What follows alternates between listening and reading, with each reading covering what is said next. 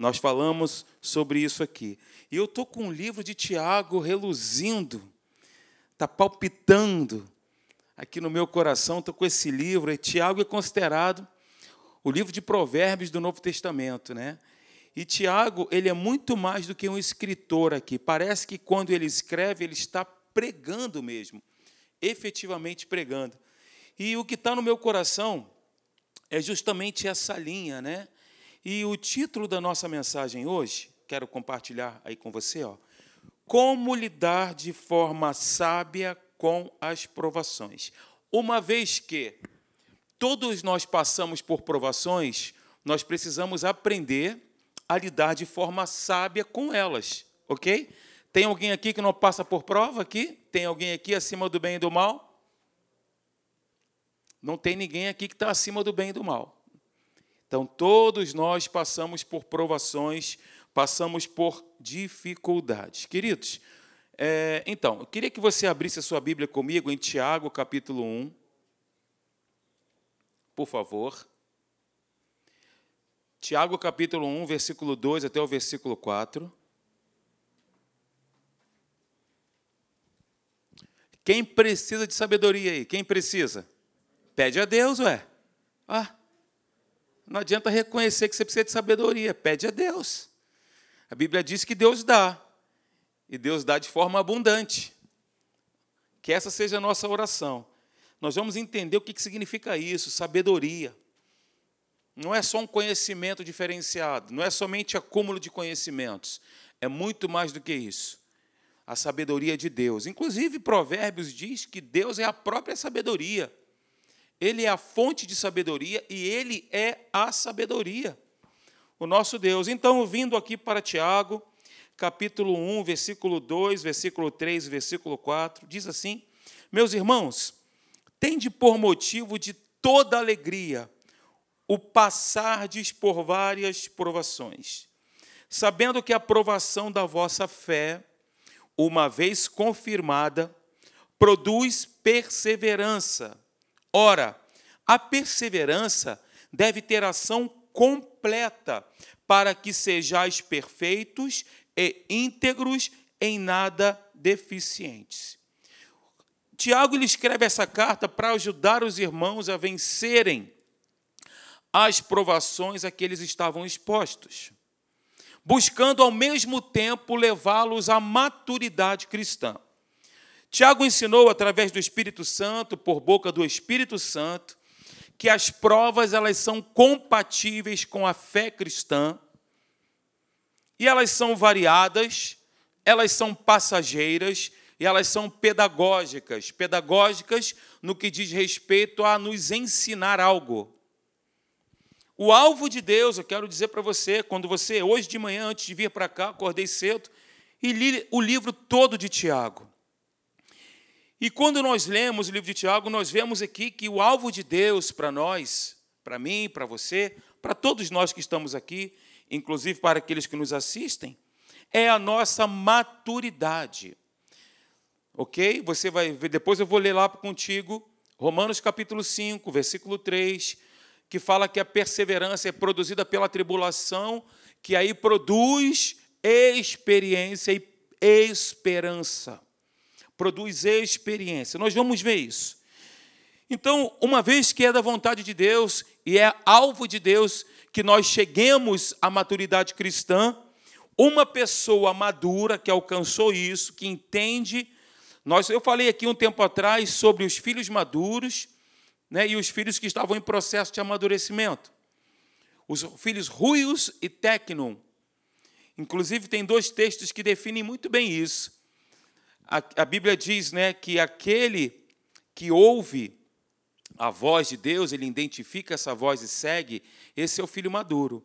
Aí tem um texto que diz assim: Todos quantos o receberam, deu-lhes o poder de serem feitos filhos de Deus. Ou seja, ele nasceu de novo, ele está no processo, técnico. Ele, ele ainda está galgando, né, subindo os degraus da maturidade, se assim podemos dizer.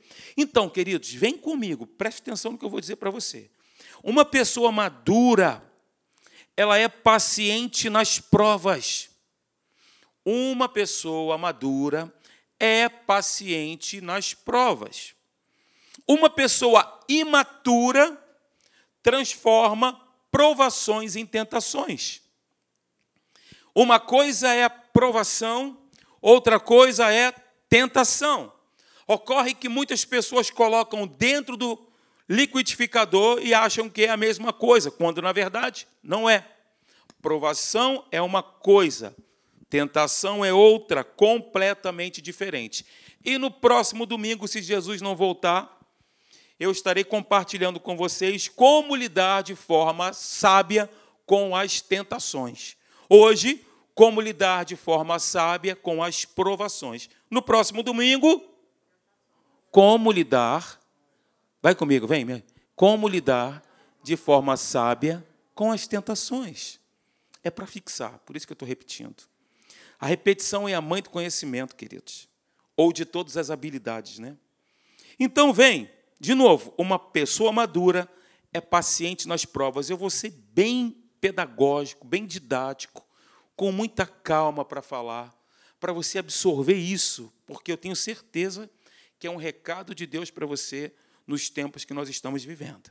Eu não tenho dúvidas disso.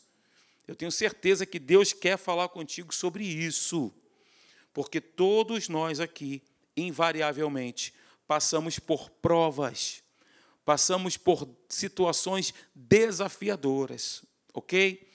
De novo, uma pessoa madura é paciente nas provas, ao passo que uma pessoa imatura transforma provas em tentações. Então, eu coloquei aqui.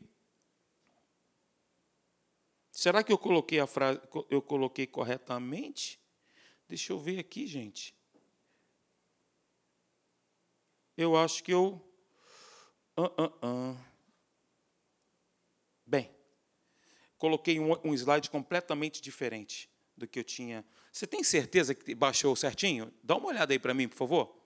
Se baixou o slide correto que eu passei. Não precisa não, não precisa, deixa aqui, pode deixar. Não tem problema não. Não tira não. Provas e testes são enviados por Deus e tentações são armadilhas enviadas pelo diabo. Provas e testes são enviados por Deus e as tentações são armadilhas enviadas por, pelo diabo. É, Deus nos prova como provou a Abraão, queridos. Abraão foi provado até que a promessa de Deus se consumasse na vida dele. Mas Deus não nos tenta. Posso pedir uma gentileza? Diminui a temperatura do ar-condicionado para mim aqui, por favor, meu irmão. Estou com calor aqui tremendo. A prova é para nos santificar e a tentação é para nos derrubar. A prova é para o nosso crescimento e a tentação é para a nossa destruição. A provação ela visa o nosso fortalecimento e a tentação visa a nossa queda. Quando Deus nos prova, é para que possamos passar no teste e herdar as promessas. O nosso olhar tem que estar sempre na eternidade. Olhar para a coroa da vida olhar para aquilo que Deus tem preparado para nós, olhar para frente, olhar para o alto, esquecendo das dificuldades transitórias e passageiras que todos nós vivemos. Queridos, quando nós passamos por dificuldades, nós somos tentados, eu e você, preste atenção nisso, a questionar o amor e o poder de Deus. Então, o que, o inferno faz? Ele oferece um caminho para nós escaparmos dessa prova. E essa oportunidade de escaparmos é uma tentação. Quando passamos por dificuldades, eu estou passando isso aqui agora, nesse momento, com esse slide, né? É uma prova. Nós somos tentados a questionar o amor e o poder de Deus.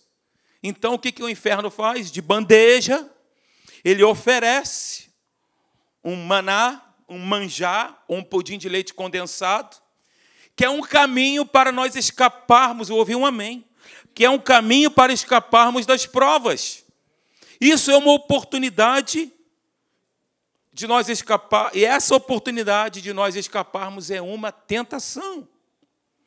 Você sabe que quando Jesus estava jejuando e orando no deserto, o que aconteceu com ele? Satanás o tentou. sugerindo a ele que transformasse as pedras que estavam ali em pães. Então, à medida que nós somos provados, nós precisamos pedir a Deus para nos mostrar o que ele está fazendo. Ok? Peça a Deus sabedoria. Peça a Deus para mostrar que é uma prova do amor dele, é um teste para o crescimento, para a maturidade. Ninguém aqui gosta de passar por provas, mas a boa notícia é que todos passaremos. Lembrando que as provas são para o nosso crescimento e amadurecimento espiritual, até que alcancemos a estatura, a varonilidade, como diz aqui, do varão perfeito, né? Então, deixa eu ver se eu coloquei, meu Deus. É, eu botei o slide totalmente diferente aqui, mas não tem problema, problema não. Tem problema não, vou chegar lá. Tiago capítulo 1, versículo 5, abra comigo aí, por favor. Tiago capítulo 1, versículo 5.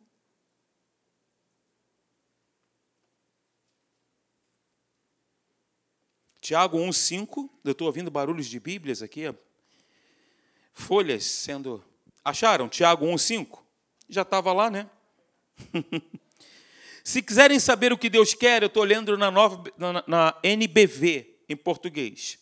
Se quiserem saber o que Deus quer que vocês façam, perguntem-lhe, e ele alegra, alegremente lhes dirá, pois está sempre pronto a dar uma farta provisão de sabedoria a todos os que lhe pedem. Agora, na nossa versão ARA, que é a mais comum que nós lemos: Se, porém, algum de vós necessita de sabedoria, peça a Deus, que a todos dá abundantemente ou liberalmente, e nada lhes impropera ou não dificulta em nada, e ser-lhe-á concedida.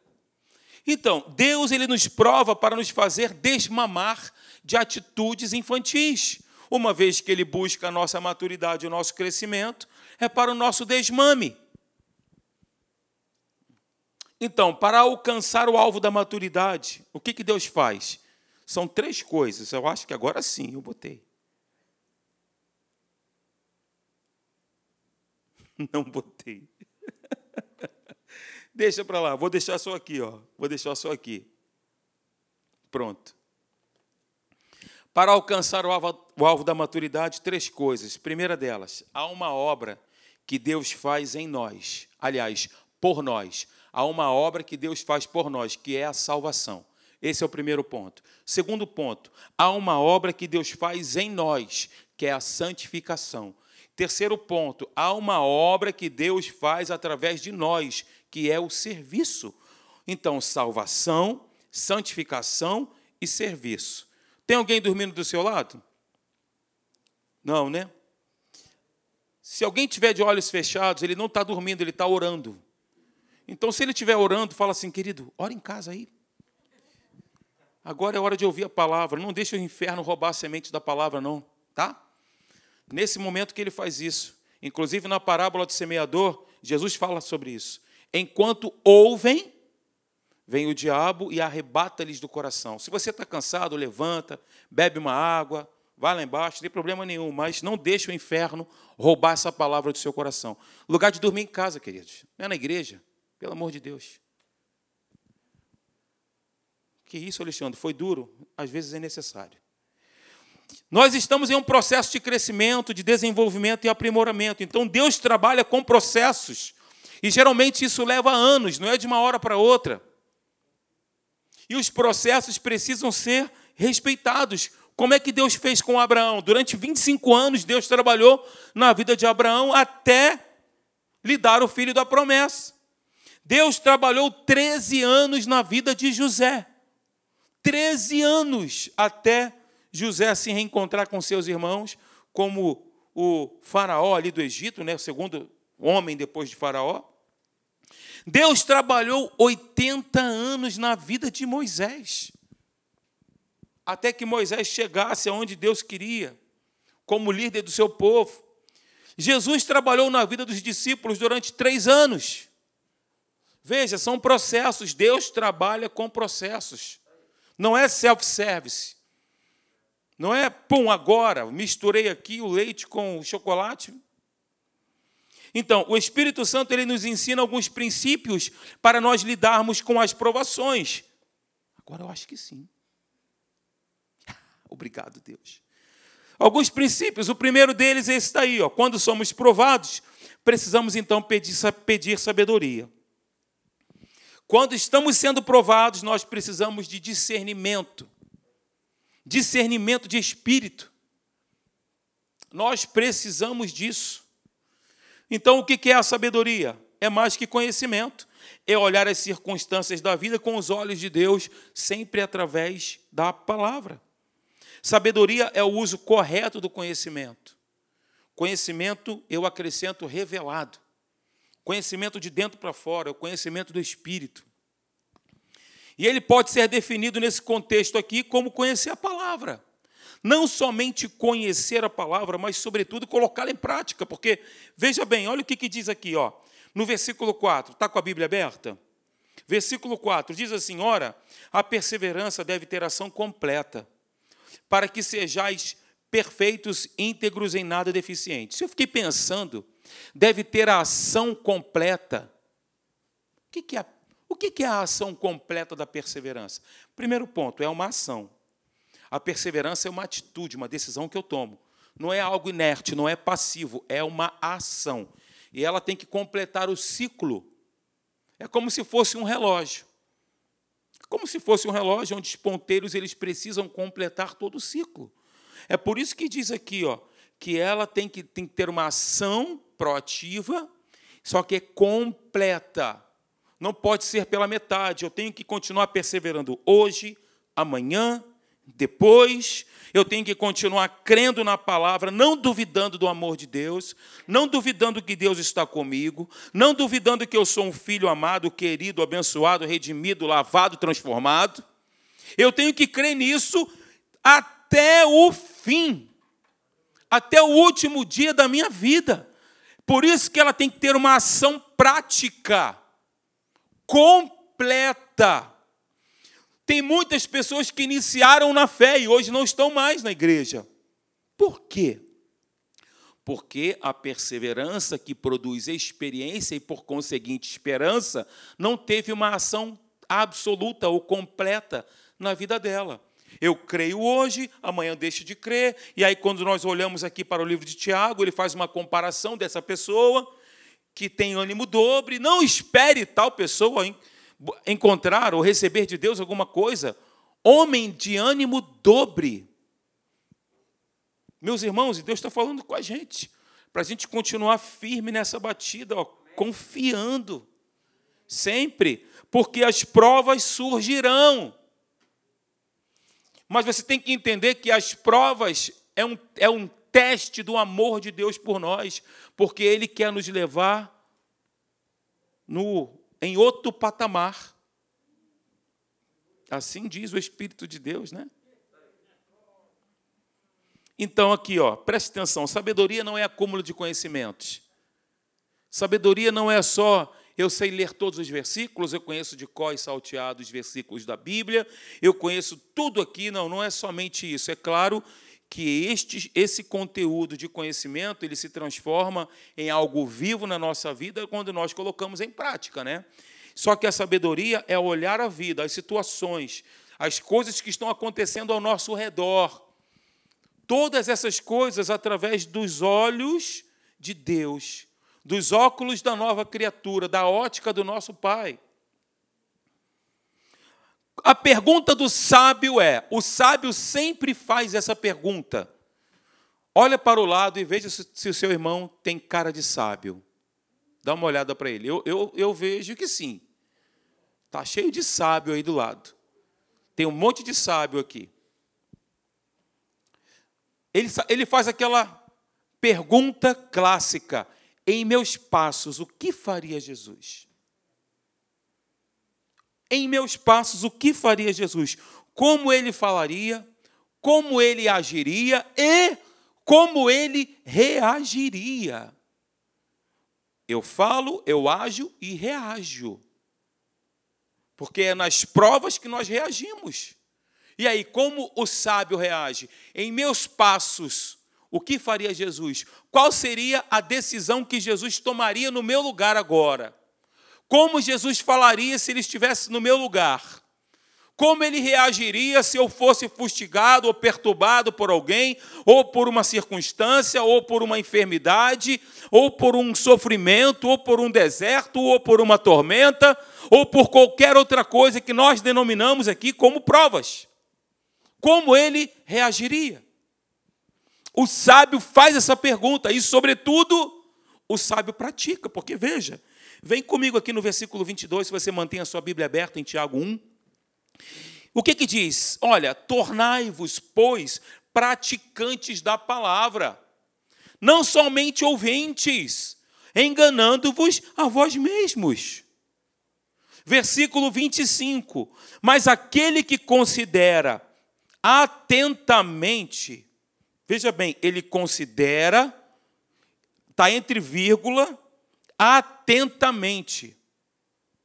Na lei perfeita, lei da liberdade, também entre vírgulas, e nela persevera, não basta considerar, não basta eu atentar para a palavra, mas eu preciso então perseverar. Concordam? E nela persevera, não sendo ouvinte negligente, mas operoso praticante, esse sim será bem sucedido no que realizar. É o que diz a palavra. E aí, de forma prática, ele entra aqui já falando sobre a questão da língua. Depois leia o livro de Tiago em casa. Aí ele vem falando sobre a língua. Aí diz assim: ó, se alguém supõe ser cristão ou religioso, é, deixando de refrear a língua, antes enganando o próprio coração, a sua religião é vã, ou seja, não serve para nada.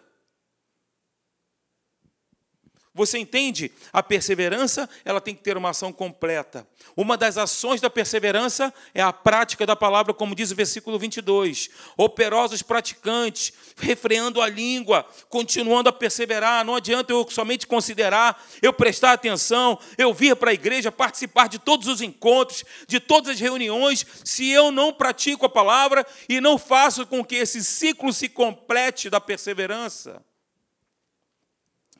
Quantos estão entendendo aqui essa manhã? Que bom que você está entendendo. O sábio busca a maturidade.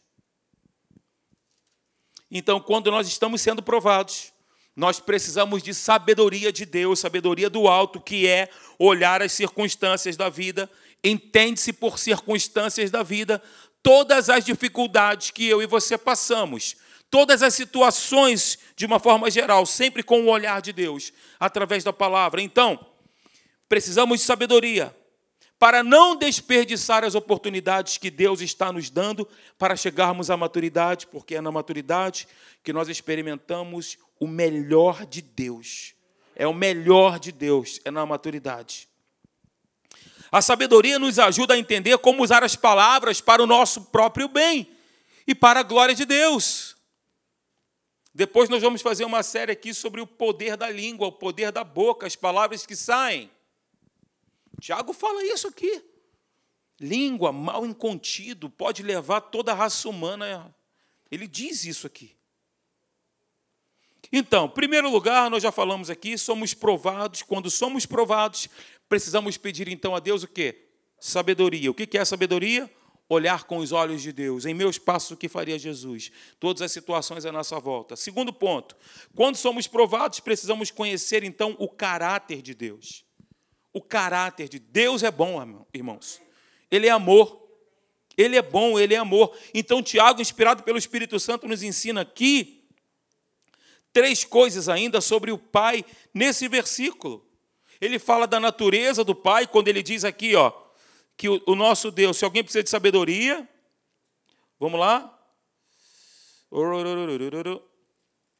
Versículo 5: Se porém alguém necessita de sabedoria, ele dá liberalmente, ele fala do caráter de Deus, do caráter doador. A natureza de Deus é dar, não é reter. ele fala no versículo 5 desse caráter de Deus, de doar. Deus, ele, além de ser o doador, ele é a fonte da sabedoria. Porque se ele dá sabedoria, significa dizer que ele é a própria fonte, ele é a sabedoria. Ou seja, ele dá aquilo que ele é. Deus é a própria sabedoria. E Provérbios capítulo 8, versículo 12 diz aí, ó, olha o que diz o texto. E quando você procura na chave bíblica a palavra sabedoria, você vai ver que no livro de Provérbios existem vários textos com a sabedoria em letra maiúscula, falando de Deus. Então, eu, a sabedoria, habito com a prudência e disponho de conhecimento e de conselhos. Ele é a fonte, olha a natureza dele. Amém, queridos? Além disso, é natureza de Deus dar, Deus é a fonte da sabedoria, e em terceiro, ele é doador. Ou seja, a generosidade de Deus é sem limites, não tem limite. A generosidade de Deus não conhece limites na terra, ou seja, é para todos, queridos. A generosidade de Deus não conhece, não conhece limites no céu. Ele dá liberalmente. Não conhece limite na terra, é para todos, e não conhece limite no céu, ele dá liberalmente. Amém? Então, em terceiro lugar, quando somos provados, precisamos orar com fé. E aí, já que estamos aqui no livro de Tiago, pula para o versículo 6, por favor. Versículo 6 diz assim, ó.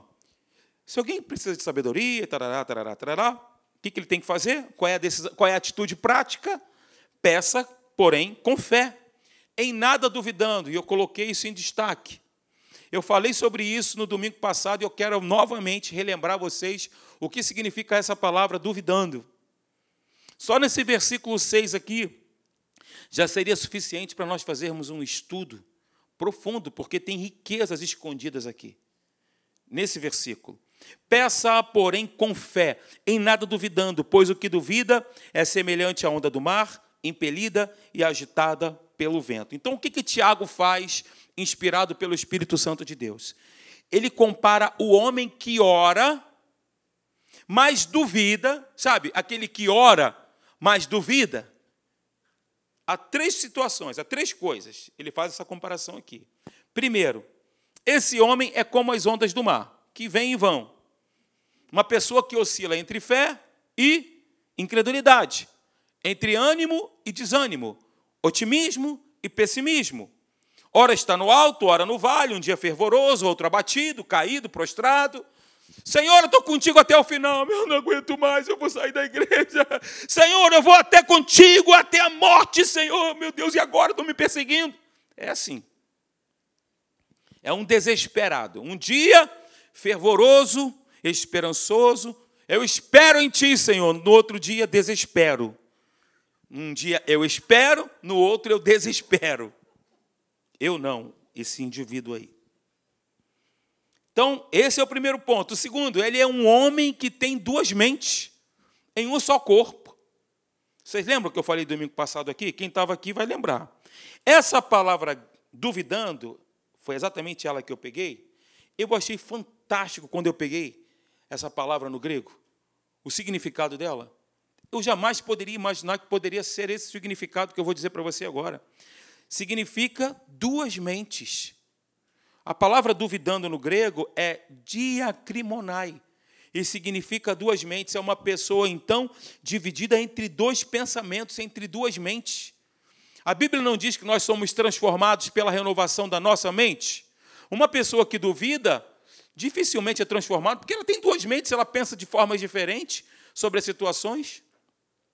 Ora ela crê que Deus está com ela, ora ela crê que ela é mais uma multidão. Duas mentes. Isso é uma esquizofrenia espiritual, na minha opinião. A fé diz sim, mas a descrença diz não. Uma hora ele diz sim, amém, glória a Deus, a outra hora ele diz não, eu não posso, eu não consigo, eu não sou, eu não tenho. Pobre, cego, nu, infeliz, miserável. Então, essa palavra duvidando, duas mentes em um só corpo. E ele ainda é como duas almas em um só corpo também, porque no versículo 8, essa palavra dobre é isso: duas almas em um só corpo. E no versículo 6, duvidando, duas mentes em um só corpo. Essa palavra dobre é de. Depois você me procura que eu falo. Significa duas almas, almas divididas. Ou seja, é tentar andar em dois caminhos. Ninguém consegue, queridos. Andar em dois caminhos a um só tempo. Servir a dois senhores. Jesus falou isso. Vocês não podem. Não tem como servir dois senhores.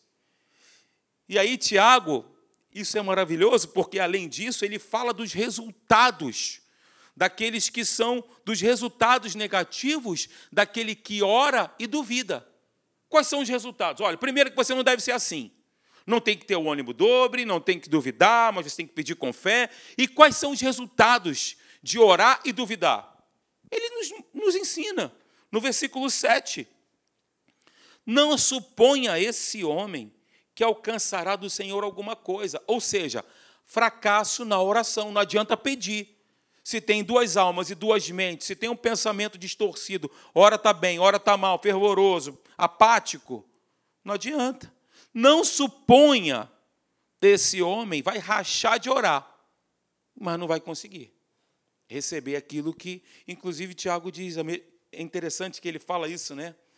Que pedis e não recebeis, porque pedis mal. Não sabe pedir. Ora crê, ora não crê. Jesus, uma vez, ele foi para sua cidade natal para. Não foi para passear. Jesus foi para a sua cidade natal para cumprir um, propósito. Ele estava debaixo de uma missão.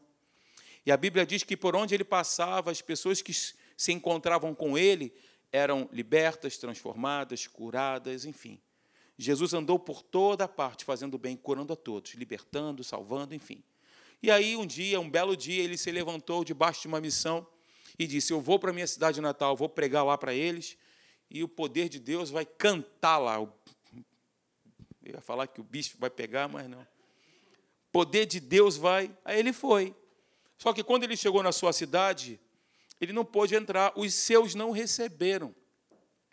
E diz a Bíblia que Jesus, ele não pôde, ele não pôde, ele não pôde, ele foi para lá com esse objetivo. Ele foi para lá para mostrar a glória de Deus, Deus em ação ali. Ele foi com o objetivo de curar, libertar, né, ressuscitar os mortos, enfim. Mas ele não pôde fazer por causa, e a Bíblia fala por que, que ele não pôde. Por causa da incredulidade deles. Porque eles não creram. Ele foi para lá com uma missão, com um propósito, debaixo de uma inspiração, debaixo de uma missão, debaixo de uma revelação. Deus havia falado, ó, vai lá. Ele foi, mas a atitude incrédula daquelas pessoas impediu o agir e o poder de Deus ali. A incredulidade, ela quebra, irmãos. Se eu não me engano, está no livro de, de Romanos que diz que o povo de Israel foi quebrado pela incredulidade deles. Ah, mas eu não sou incrédulo, Alexandre. Não, eu não sou incrédulo, pelo contrário, eu sou crédulo, eu sou crente. Eu recebi Jesus, como Tiago está escrevendo para a igreja aqui, queridos. Tiago não está escrevendo para o mundo. Tiago está escrevendo para a igreja. O que é duvidar? Eu tenho dois pensamentos. Eu tenho duas mentalidades. Ora eu estou com Deus no monte, ora eu estou desesperado no vale, achando que Deus me largou, que eu estou perdido, que eu estou desamparado que eu estou sozinho, que a minha vida não tem valor, que eu sou um pobre, cego, nu, infeliz, um miserável. Se Deus viu o valor em nós, quem somos nós, né? Quem somos nós? Ele viu o valor em nós. Ele nos amou, ele se entregou por nós, simplesmente por ter nos amado. Então, primeira coisa que o Tiago, qual, qual o resultado, então? Primeiro, fracasso na oração, conforme o versículo 7 nos mostra. Segundo, inconstância espiritual. Ele não vai chegar à maturidade. E aí ele vai estar exposto aos ventos de doutrina e qualquer coisinha, as religiosidades, as doutrinas que ora se levantam, toda hora surge uma coisa nova, e essa pessoa fica ali, ó, exposto aos ventos de doutrina. Há pessoas que não se firmam na igreja porque não crescem. Diz assim: não é o meu caso. Não, não, não é. Não é o nosso caso. Então, queridos, vem aqui comigo. Ó, em quarto lugar, quando somos provados, precisamos estar de olho aonde? Na eternidade, na recompensa, na coroa da vida. Quando Deus nos prova, é para o nosso bem, de novo. Por isso nós somos bem-aventurados. Veja o que diz o texto em Tiago 1,12. Pode vir, Júlio. Tiago 1,12. Bem-aventurado o homem que suporta a aprovação. Ok?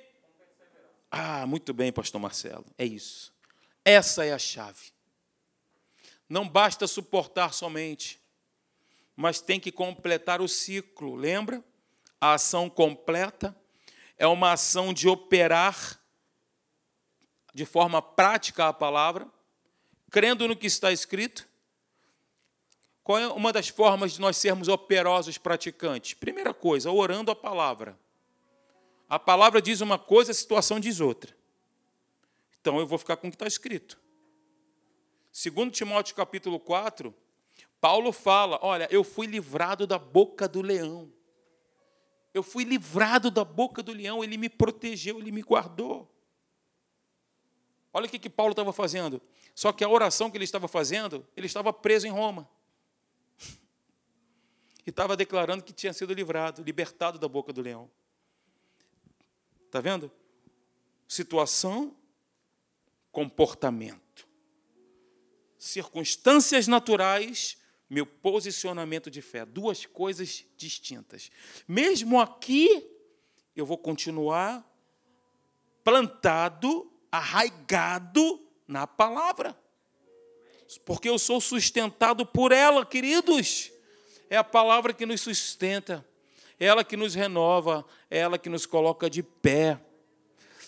Então, bem-aventurado o homem que suporta, entre vírgulas, um detalhe, né, que faz toda a diferença no texto. Com perseverança, aprovação. Por quê? Depois de ter sido aprovado, veja o teste do amor de Deus. O que, que ele vai fazer então? O que, que vai acontecer? Qual é a consequência? Ele receberá a coroa da vida, a qual o Senhor prometeu aos que o amam. Então, nós somos provados, quando somos provados, nós precisamos estar de olho lá na frente, na recompensa. é lá, é para lá que eu vou, Senhor. É para lá que eu vou, é contigo que eu estarei eternamente. Eu vou receber essa coroa das tuas mãos, Senhor. Então, quando somos provados, nós desenvolvemos essa perseverança. A perseverança chama-se, é a tradução da perseverança, é a palavra rupomone, que significa paciência triunfadora. A paciência triunfadora é uma, é uma dessas definições. E essa palavra perseverança, queridos, eu deixei para o final, é uma das palavras mais bonitas, mais nobres do Novo Testamento. Porque ela, ela fala sobre permanecer, mesmo que sob pressão, sem desistir eu permaneço, tem uma pressão danada. Você sabia? Eu li um negócio interessante. Antigamente, quando se faziam os navios mercantes, os navios de guerra, de madeira, olha, eu achei isso interessante demais. Não aprovei muito, não, mas eu achei interessante. Eles identificavam uma árvore no alto do monte, e o que, que eles faziam? Aqueles barcos mercantes de guerra, né, de madeira. Eles iam lá, no cume daquele monte, derrubavam as árvores em volta e deixavam só ela. Deixavam só ela ali para que a força do vento, quando batesse, ela ficasse mais firme, mais forte. E aí, depois de alguns anos, eles iam lá e cortavam aquela árvore para que ela fosse a peça principal do navio. Porque foi uma, era uma árvore que estava diante dos ventos, né, das situações, ela, estava, ela desenvolveu ela se fortaleceu, as raízes ficaram mais fortes. Eu achei isso interessante. Permanecer sob pressão sem desistir. Nós estamos vivendo dias de pressão, irmãos. Essa pandemia aí pegou todo mundo na história recente da humanidade, nós nunca vimos isso. é permanecer mesmo sob pressão. Não é permanecer quando tudo está bem, tudo está legal. É permanecer mesmo diante dos desafios.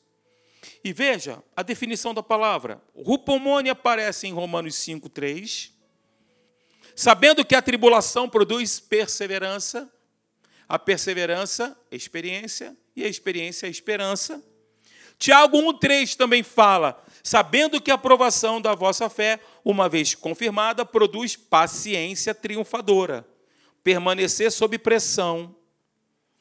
E Hebreus 10, 36, o escritor diz: Olha, tendes necessidade da paciência triunfadora, de permanecer sob pressão. É uma necessidade que nós temos. Paciência com as circunstâncias, coragem em face do sofrimento e das dificuldades. Diga para o seu irmão: coragem, meu irmão, coragem.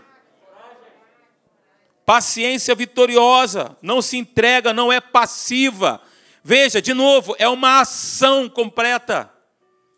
Tem que cumprir um ciclo, ela não é passiva mas ela triunfa alegremente diante dos desafios.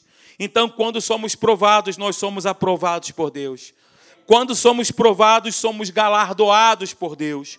Quando somos provados, temos a oportunidade de demonstrar o nosso amor por Deus. E aí, 2 Coríntios capítulo 4, versículo 17 diz: "Porque a nossa leve e momentânea tribulação produz para nós eterno peso de glória. Aleluia! Glória a Deus! Olha para a eternidade, meu irmão. Olha para a coroa que te espera. Amém, queridos? Meu Deus. Então aqui, ó, para finalizar, vamos ficar de pé, por favor. Uh, aleluia. Cadê os músicos? Vamos cantar a última música, tá? A última música. Olha, vem aqui comigo, preste atenção no que eu vou, que eu vou ler para você aqui. Ó. O fato de sermos provados nos capacita, queridos. Não apenas para recebermos a recompensa futura, não apenas para isso, mas também nos equipa para sermos usados por Deus agora. É agora que Deus quer nos servir, não é amanhã, não é no futuro. Deus ele nos equipa agora. Olharemos sim para a coroa, para aquilo que nos está preparado. Mas lembrando que o fato de passarmos por provações é Deus nos capacitando, capacitando para ser a bênção na vida de alguém, para ser bênção na vida do outro, para ser um edificador, um construtor de vidas. É isso, a maturidade é para isso. Amém, queridos?